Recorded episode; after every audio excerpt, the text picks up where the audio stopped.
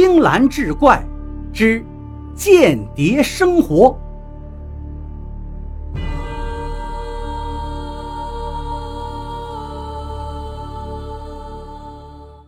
书接上回，尤俊宇在广告公司做的是文案的工作，可这段时间呢，他把精力都放在监听上了。每次撰写的文案都是敷衍了事，工作业绩也就一天不如一天。创意部的女经理韩佳美很严肃地找他谈话了：“尤俊宇，你已经连续三个月。”没有通过一个方案，上峰对此很有意见。如果你再不改进的话，我也没法帮你了。一听自己很可能被炒鱿鱼，尤俊宇这才慌了手脚，急忙向韩佳美保证自己一定会努力工作。这个创意部的经理原本应该是他尤俊宇的，可就因为这韩佳美长得漂亮。把公司头头给迷住了，才让他这个大学本科的高材生受那样一个专科生的节制，受尽了他的鸟气。如今有了间谍手机，尤俊宇突然想到了一件事他带着一种报复的念头，就把韩佳美的手机号也列作了监听对象。可是这不听则已，这一监听。立刻让尤俊宇是怒火填胸啊！电话里传来韩佳美的声音，他竟然把尤俊宇的创意广告略加改动，就给了另一家广告公司，他从中大把的捞钱。第二天，尤俊宇把一盒录音带丢到了韩佳美的桌子上，韩佳美一看，顿时脸色发灰，哑口无言。尤俊宇却假装大度地说道：“我们在同一家公司混都不容易，不过你放心，只要你韩佳美不再找我的麻烦，我自然也不会给你找麻烦。”韩佳美是连连点头，并且表态：“今后我一定会帮助你，一定会尽力帮助你。”此后，尤俊宇故意把文案写得很糟糕，韩佳美呢？不但不再批评他，还亲自动手帮他修改，有时候干脆替他做好交上去。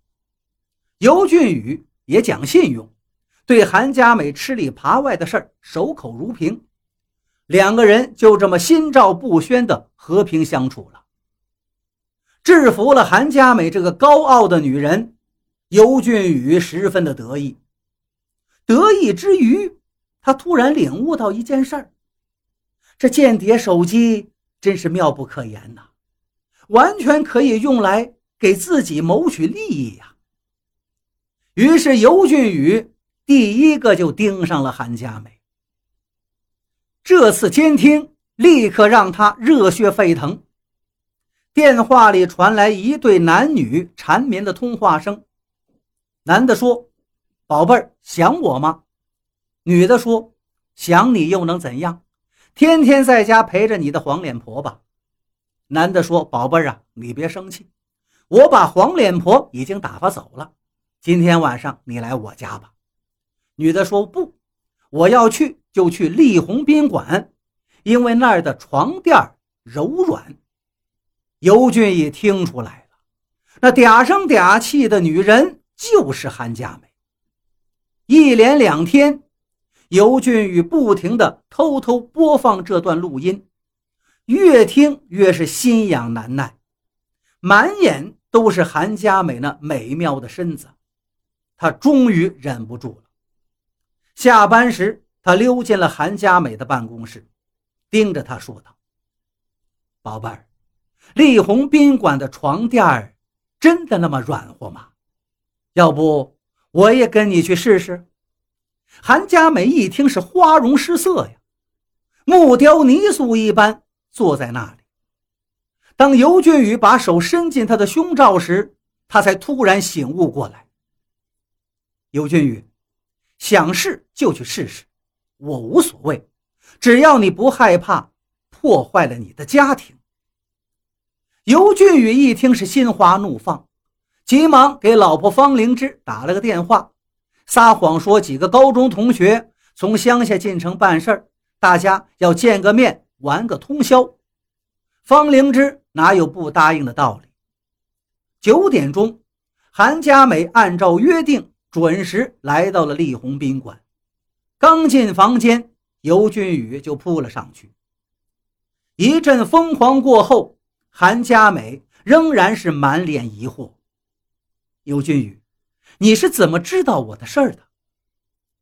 尤俊宇嘿嘿一阵淫笑：“我有千里眼，顺风耳。”这一夜，尤俊宇玩美女真的是一个酣畅淋漓。